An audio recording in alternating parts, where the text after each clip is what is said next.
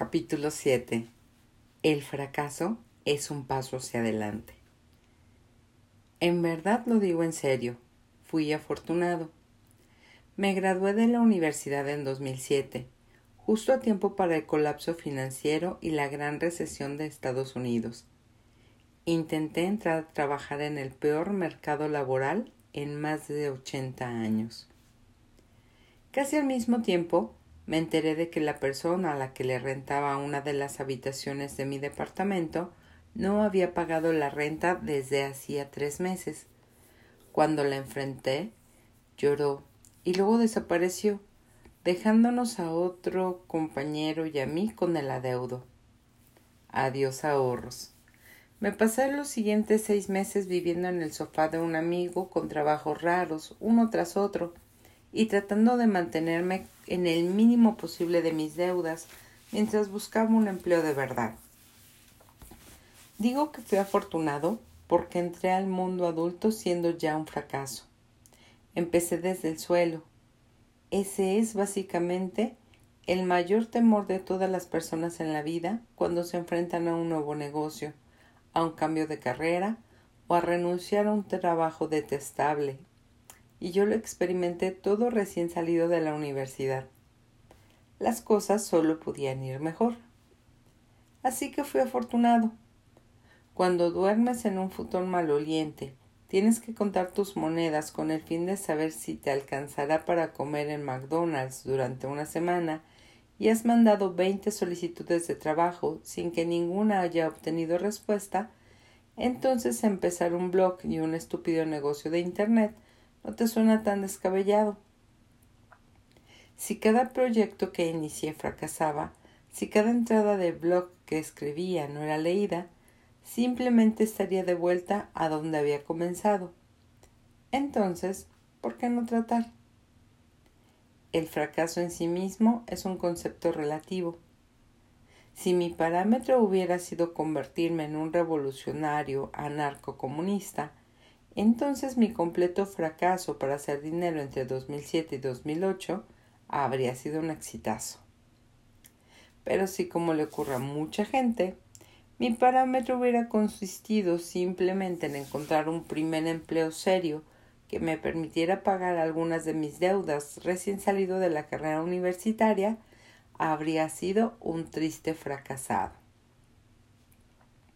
Crecí en una familia rica, el dinero nunca fue un problema. Por el contrario, en mi pudiente núcleo familiar, los recursos monetarios por lo general se utilizaban para evitar problemas más que para resolverlos.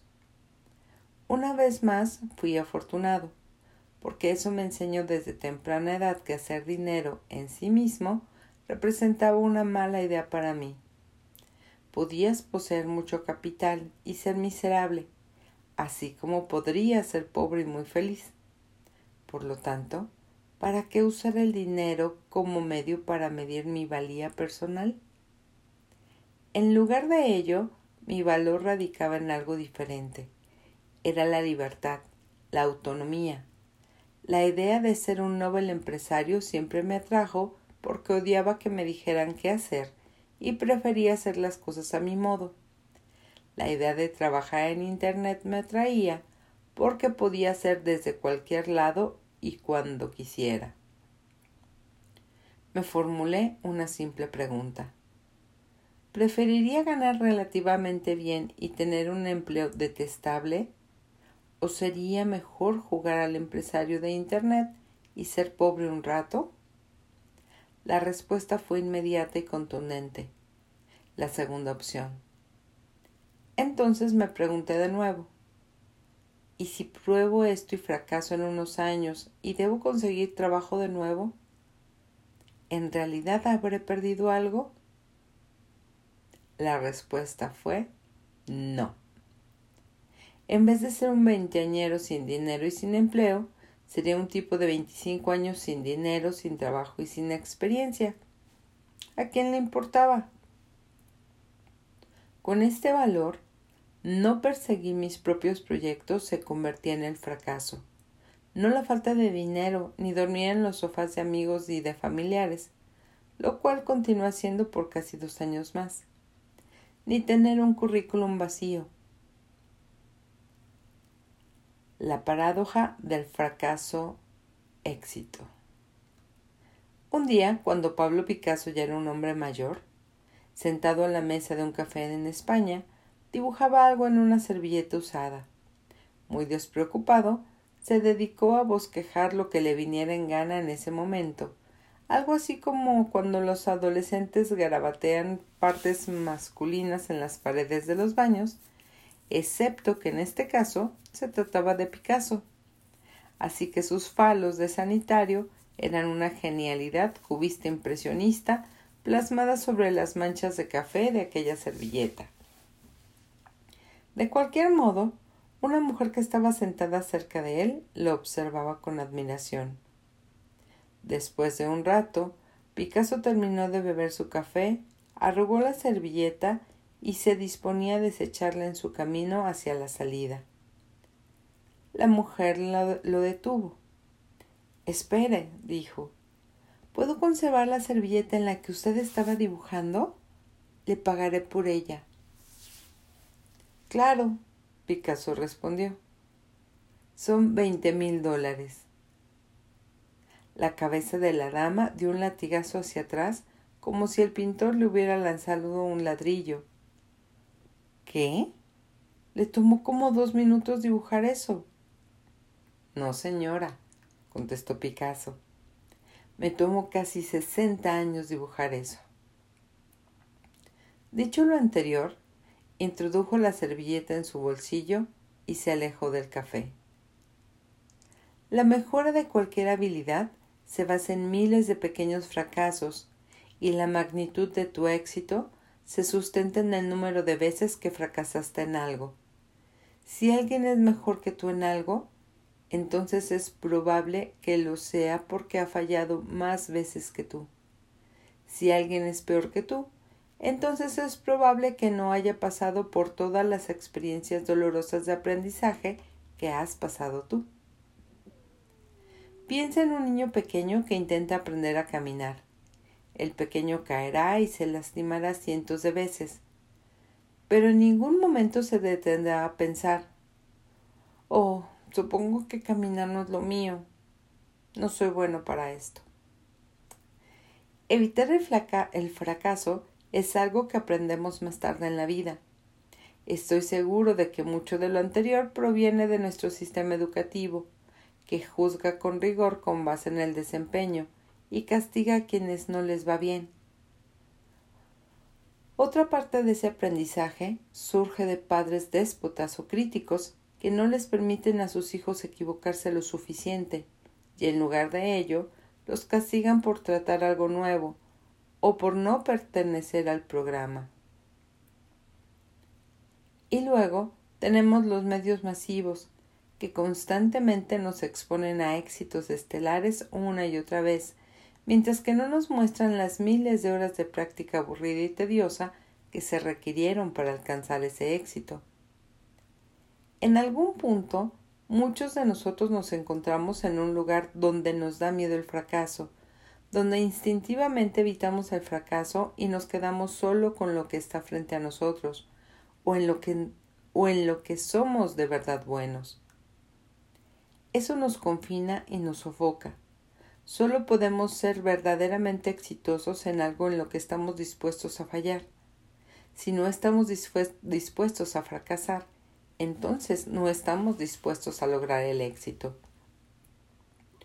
Mucho de este miedo al fracaso proviene de haber elegido valores de basura.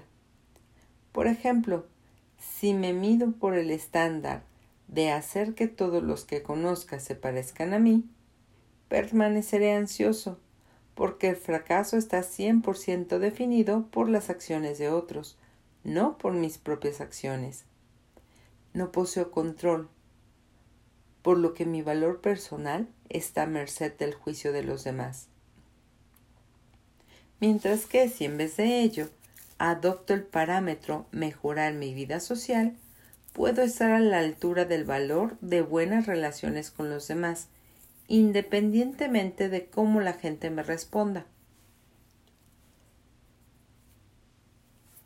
Mi autoestima radica en mis propios comportamientos y mi felicidad. Los valores mediocres, como vimos en el capítulo 4, incluyen metas tangibles externas fuera de nuestro control. La persecución de dichas metas causa mucha ansiedad e incluso si logramos alcanzarlas, nos dejan sintiendo vacíos y sin vida, porque una vez que los has alcanzado, no hay más problemas para resolver. Los mejores valores, como ya comentamos, son aquellos orientados a procesos, algo como expresarme honestamente con los demás. Un parámetro para el valor de la honestidad nunca está terminado por completo. Es un problema con el cual debemos comprometernos de manera permanente. Cada nueva conversación, cada nueva relación trae retos y oportunidades para ser honesto con los demás sobre uno mismo. El valor es un proceso de por vida que desafía la consecución. Si tu parámetro para el valor éxito bajo el estándar mundial es comprar una casa y un auto fino y dedicas 20 años a trabajar de día y de noche para lograrlo, una vez que lo consigas, el criterio con el que, el criterio con el que calificaste ya no tiene nada más que ofrecerte. Entonces dile hola a tu crisis de mediana edad porque el problema que le dio un sentido a tu vida adulta te ha sido arrebatado. Ya no hay más oportunidades de seguir creciendo y mejorando, y sin embargo, es el crecimiento lo que genera felicidad, no una larga lista de logros arbitrarios. En este sentido, las metas, como se definen de manera convencional, graduarte de la universidad, comprarte una casa en el lago, perder siete kilos, se constriñen a la cantidad de felicidad que pueden producir en nuestras vidas. Pueden ser útiles cuando persigues beneficios rápidos a corto plazo, pero como guías de tu trayectoria de vida, apestan. Picasso se mantuvo prolífico durante toda su existencia. Vivió hasta los noventa y tantos años y continuó produciendo arte hasta sus últimos días. Su parámetro hubiera sido ser famoso, o hacer toneladas de dinero en el mundo del arte, o pintar mil pinturas. En algún momento del camino se hubiera estancado, se hubiera abrumado con la ansiedad o habría dudado de sí mismo. Probablemente no hubiera mejorado e innovado su arte en el modo como lo hizo década tras década. La razón del éxito de Picasso es exactamente la misma razón por la que ya de viejo estaba feliz de hacer dibujos en una servilleta mientras tomaba, en solitario, un café. Su valor subyacente era simple y humilde, y era infinito. Era el valor de expresión honesta. Y eso es lo que hacía que aquella servilleta fuera tan valiosa. El dolor es parte del proceso. En la década de los 50, un psicólogo polaco de nombre Kazimierz Dabrowski estudió a los sobrevivientes de la Segunda Guerra Mundial para averiguar cómo manejaron las experiencias traumáticas del conflicto bélico. Se trataba de Polonia, así que las cosas habían estado muy terribles. Estas personas experimentaron y presenciaron inanición masiva, bombardeos que redujeron ciudades a escombros, el holocausto, la tortura de los prisioneros de guerra y las violaciones o asesinatos de miembros de su familia, sino por los nazis. Años después sería a manos de los soviéticos. Conforme Dabrowski analizaba a los sobrevivientes, notó algo tanto sorprendente como increíble. Un gran porcentaje creía que las experiencias de guerra que sufrieron, a pesar de ser dolorosas y traumáticas, los había convertido en gente mejor, más responsable, y sí, incluso los hizo más felices. Muchos describían sus vidas antes de la conflagración como si hubieran sido personas diferentes, gente desagradecida o que no apreciaba a sus seres queridos flojos y consumidos por problemas sin importancia se creían con derecho a todo lo que se les había dado. Después de la guerra, se sentían más seguros, más confiados en sí mismos, más agradecidos y las trivialidades de la vida y sus pequeñas molestias ya no los perturbaban. Obviamente, sus experiencias fueron dramáticas. No estaban felices de haber tenido que padecerlas. Muchos aún sufrían por las cicatrices emocionales que la guerra les había dejado, pero algunos pudieron tomar esas cicatrices para transformarse a sí mismos en forma positiva. Y estas personas no son las únicas en este tipo de transformación. Para muchos de nosotros, los logros que más nos enorgullecen provienen de una gran adversidad. Nuestro dolor nos hace más fuertes, más resilientes, más centrados. Muchos sobrevivientes de cáncer, por ejemplo, reportan sentirse más fuertes y más agradecidos después de ganar la batalla para sobrevivir. Asimismo, el personal militar presenta resiliencia mental ganada a partir de resistir los peligrosos ambientes de una zona de guerra. Dabrowski discutía que el miedo, la ansiedad y la tristeza no necesariamente son siempre estados mentales indeseables o inútiles. Por lo general, son representativos del dolor necesario para el crecimiento psicológico. Negar ese dolor es negar nuestro propio potencial. Justo así como sufrimos un dolor físico para construir huesos y músculos más fuertes, uno debe sufrir dolor emocional para desarrollar una resiliencia emocional mayor, una autoconciencia más fuerte, un incremento en la compasión y una vida más feliz en general. Nuestros cambios más radicales de perspectiva por lo regular suceden al final de nuestros peores momentos. Es solo cuando sentimos dolor intenso que estamos dispuestos a voltear a ver nuestros valores y cuestionar por qué parecen estar fallándonos. Necesitamos una especie de crisis existencial para mirar objetivamente cómo hemos perdido el sentido de nuestra vida y luego considerar cambiar el curso. Podrías definirlo como tocar fondo o tener una crisis existencial. Yo prefiero llamarlo capotear la lluvia de excremento. Escoge el que mejor te convenga.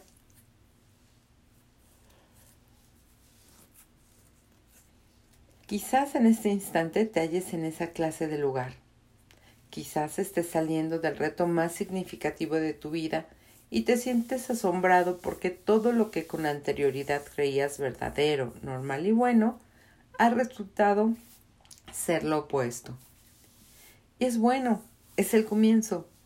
No puedo enfatizar esto lo suficiente, pero el dolor es parte del proceso. Es importante que lo sientas, porque si sigues persiguiendo bienestares efímeros para tapar el dolor, si continúas complaciéndote en, sentirse, en sentirte con derecho a todo y en un pensamiento positivo y real, si continúas atiborrándote de sustancias o actividades entonces nunca generarás la motivación requerida para de veras cambiar.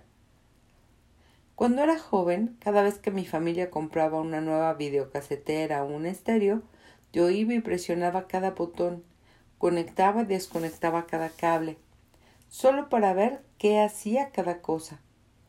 Con el tiempo aprendí cómo funcionaba el sistema completo y sabía cómo funcionaba a menudo. Ah, no, y porque sabía cómo funcionaba, a menudo yo era la única persona en la casa que usaba esos aparatos. Como es el caso de muchos niños millennials, mis papás me veían como un prodigio. Para ellos, el hecho de que yo pudiera programar la videocasetera sin tener que ver el manual de instrucciones me hacía parecer la reencarnación de Nikola Tesla. Es fácil voltear a ver a la generación de mis papás y sonreír ante su tecnofobia. Pero mientras más me hago adulto, más me doy cuenta de que todos tenemos áreas en nuestras vidas en las que somos como mis procreadores con su nueva videocasetera. Nos sentamos, las observamos, sacudimos nuestras cabezas y decimos ¿Pero cómo funciona? Cuando en realidad Es tan fácil como simplemente prenderla. Recibo correos electrónicos de gente que me pregunta ese tipo de cosas todo el tiempo y por muchos años nunca he sabido qué contestar. Hay una chica cuyos padres son inmigrantes y ahorraron toda su vida para poder pagarle la escuela de medicina. Pero ahora que está en la facultad, la odia. Ella no quiere dedicar su vida a ser doctora, así que su mayor deseo es dejar los estudios. Sin embargo, se siente atrapada tan atrapada de hecho que terminó enviándole un correo a un extraño en Internet. Yo, para plantearle una pregunta boba y obvia. ¿Cómo me salgo de la carrera de medicina? También está el caso de un tipo que se siente enamorado de su tutora y cada semana muere ante cada señal, cada risa, cada sonrisa, cada distracción que termina en, en plática trivial y me envía correos novela de 28 páginas para concluir con la pregunta ¿Cómo la invito a salir? O la madre soltera cuyos hijos, ahora adultos, han terminado sus estudios profesionales y siguen de vagos en su sala, aún comen sus alimentos, gastan su dinero y no respetan su espacio o su deseo de privacidad.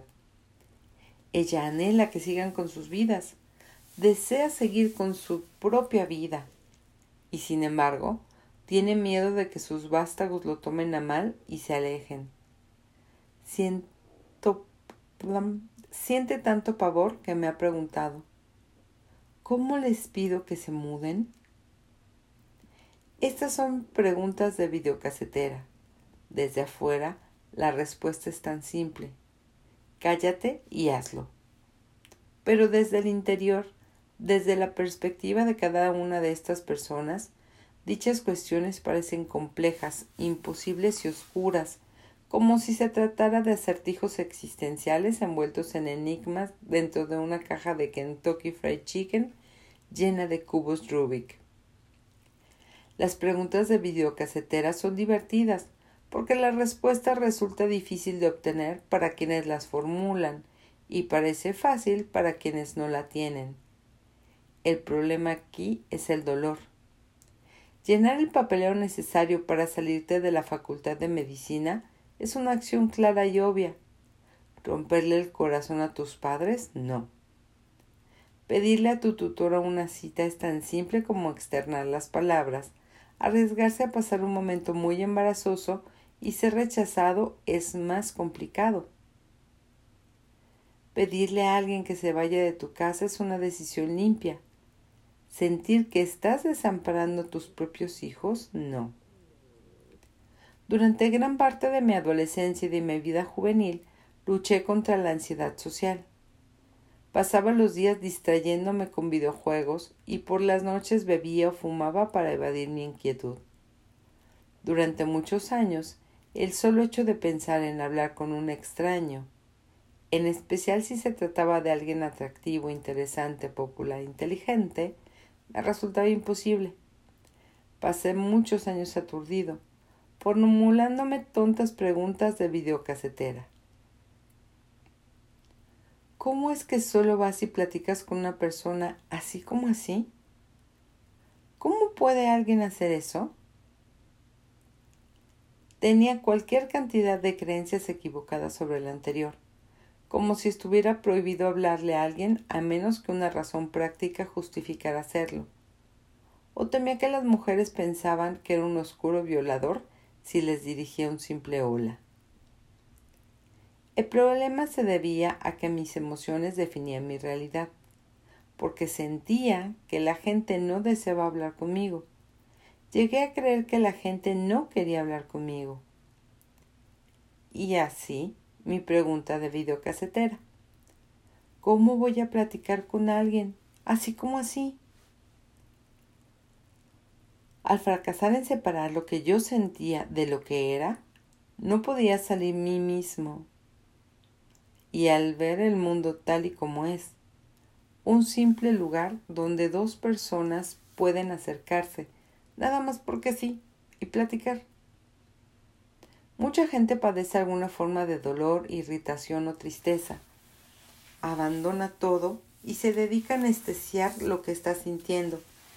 Su meta es regresar a sentirse bien tan pronto como sea posible, incluso si eso significa utilizar sustancias, evadirse o regresar a sus valores de porquería. Aprende a, aprende a soportar el dolor que has elegido.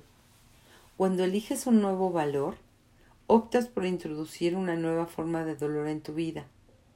Disfrútala, saboreala, dale la bienvenida con los brazos abiertos y luego actúa a pesar del sufrimiento. No mentiré, te resultará demasiado complicado al principio, pero puedes comenzar con algo sencillo. Te sentirás como si no supieras qué hacer. Pero ya discutimos esto. No sabes nada. Incluso cuando crees que lo sabes, en realidad no tienes idea de qué carajos estás haciendo. Así que, ¿qué puedes perder? La vida se trata de no saber y luego hacer algo de todas formas. Toda la vida es así, nunca cambia, incluso cuando eres feliz, incluso si expeles gases de polvo de hadas, incluso si ganas la lotería y compras una pequeña flotilla de motos acuáticas. Aún así, no sabrás qué demonios estás haciendo. Nunca lo olvides y jamás tengas miedo de eso.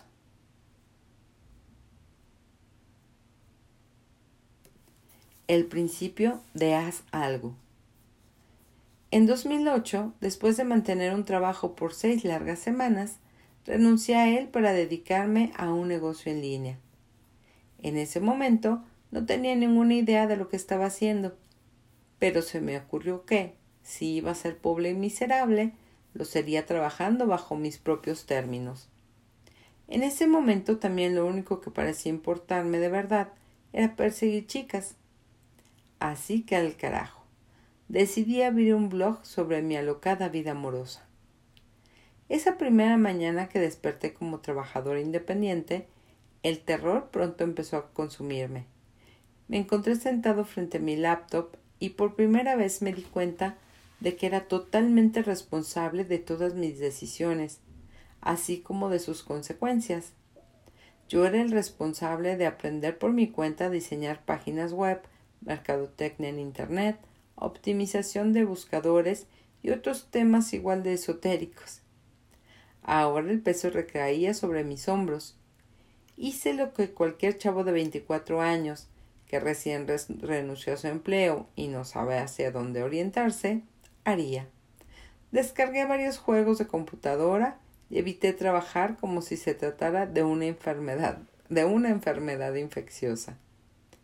Conforme transcurrían las semanas y mi cuenta bancaria cambió de números negros a rojos, tenía claro que debía pensar una estrategia para comprometerme a trabajar las doce o catorce horas al día necesarias para sacar adelante un negocio desde cero. Y este plan provino de un lugar inesperado. Cuando cursaba la preparatoria, mi maestro de matemáticas, el señor Placut, decía si estás atorado en un problema, no te sientes a pensar en él. Comienza a trabajar en él, incluso si no sabes lo que estás haciendo. El simple acto, acto de trabajar en él eventualmente propiciará que las buenas ideas surjan de tu mente.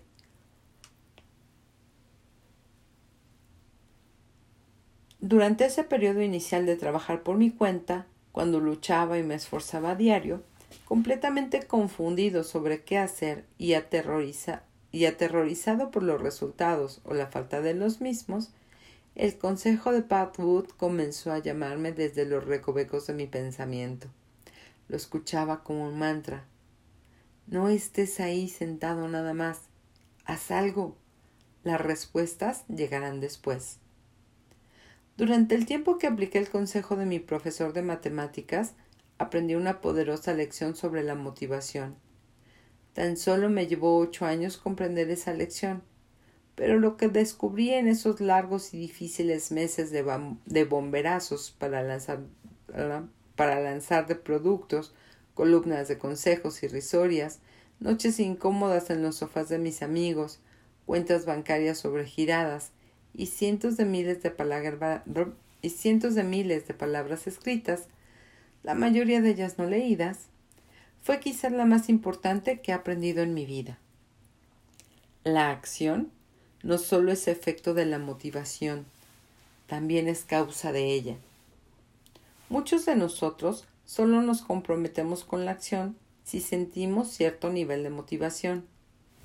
Y sentimos motivación solo cuando experimentamos suficiente inspiración emocional. Asumimos que esos pasos ocurren en una especie de reacción en cadena, como la siguiente. Inspiración emocional, seguida a la motivación y de aquí nos lleva a la acción deseada.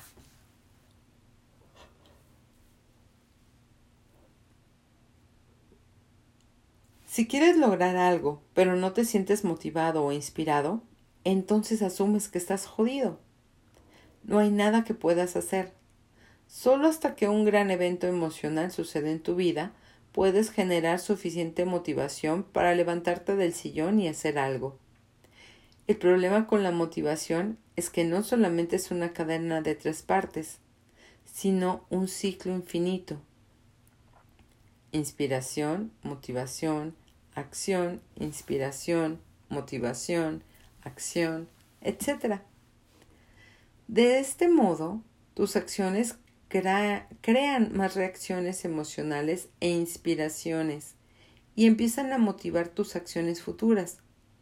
Al aprovechar este conocimiento, podemos reorientar nuestra mentalidad de la siguiente manera. Acción, inspiración, motivación. Si te falta la motivación para conseguir un cambio importante en tu vida, haz algo, de veras, lo que sea, y aprovecha la reacción a esa acción como una manera de empezarte a motivar. Yo lo llamo el principio de haz algo. Después de emplearlo para construir mi propio negocio, comencé a compartirlo con los lectores que recurrían a mí, desconcertados ante sus propias preguntas de videocasetera. ¿Cómo aplico para un trabajo? ¿O cómo le digo a este tipo que quiero ser su novia? Y cosas por el estilo. Durante los primeros años que trabajé para mí mismo, a veces podía pasar semanas enteras sin que lograra mucho, por ninguna otra razón salvo que estaba ansioso y estresado sobre lo que tenía que hacer, y era más fácil posponerlo. Cuando aprendí, sin embargo, que esforzarme a hacer algo, incluso la más sosa de las tareas, rápidamente propiciaba que la tarea mayor pareciera más fácil. Si tenía que rediseñar un sitio web entero, me forzaba a sentarme y a pensar. Ok, por el momento, solo diseñaré el encabezado.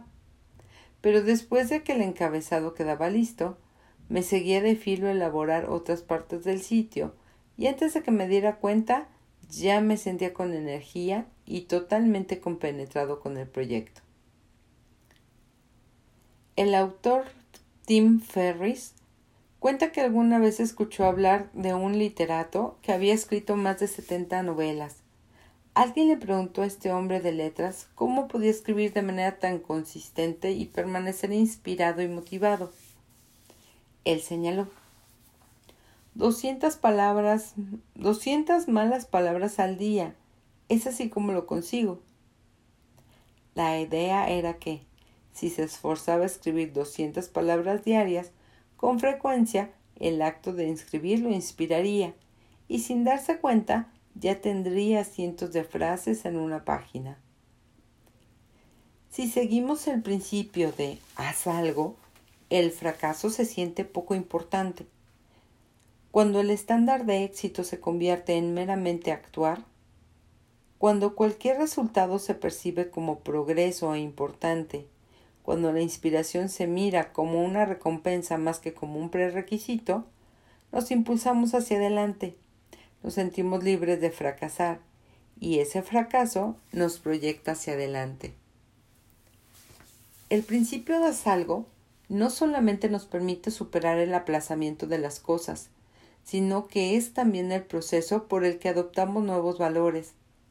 Si te encuentras en medio de una lluvia de excremento existencial y todo te parece carente de significado, si todas las formas en las que acostumbrabas evaluarte se han quedado cortas y no tienes idea de qué sucederá después, si sabes que te has estado lastimando al perseguir sueños falsos, o si sabes que hay un mejor parámetro sobre el cual deberías calificarte, pero no sabes cómo, la respuesta es la misma.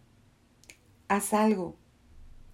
Ese algo puede ser la más pequeña y viable de las acciones dirigida hacia algo más. Puede ser lo que sea. ¿Aceptas que has sido un idiota que se siente con derecho a todo en sus relaciones y quieres empezar a desarrollar más compasión por los demás? Haz algo. Comienza con algo sencillo. Ponte la meta de escuchar los problemas de alguien y dedicarle algo de tu tiempo a ayudar a esa persona. Hazlo tan solo una vez. O prométete que asumirás que tú eres la raíz de tus problemas la próxima vez que te enojes. Tan solo prueba esta idea y descubre cómo se siente. A menudo, eso es todo lo que se requiere para conseguir que la bola de nieve comience a rodar. La acción idónea para inspirar la motivación de seguir adelante. Tú puedes convertirte en tu propia fuente de inspiración. Tú puedes convertirte en tu propia fuente de motivación. La acción siempre está al alcance y con un simple hacer algo como tu único parámetro de éxito, caray, incluso el fracaso te impulsa hacia adelante. Terminamos capítulo 7. Bye.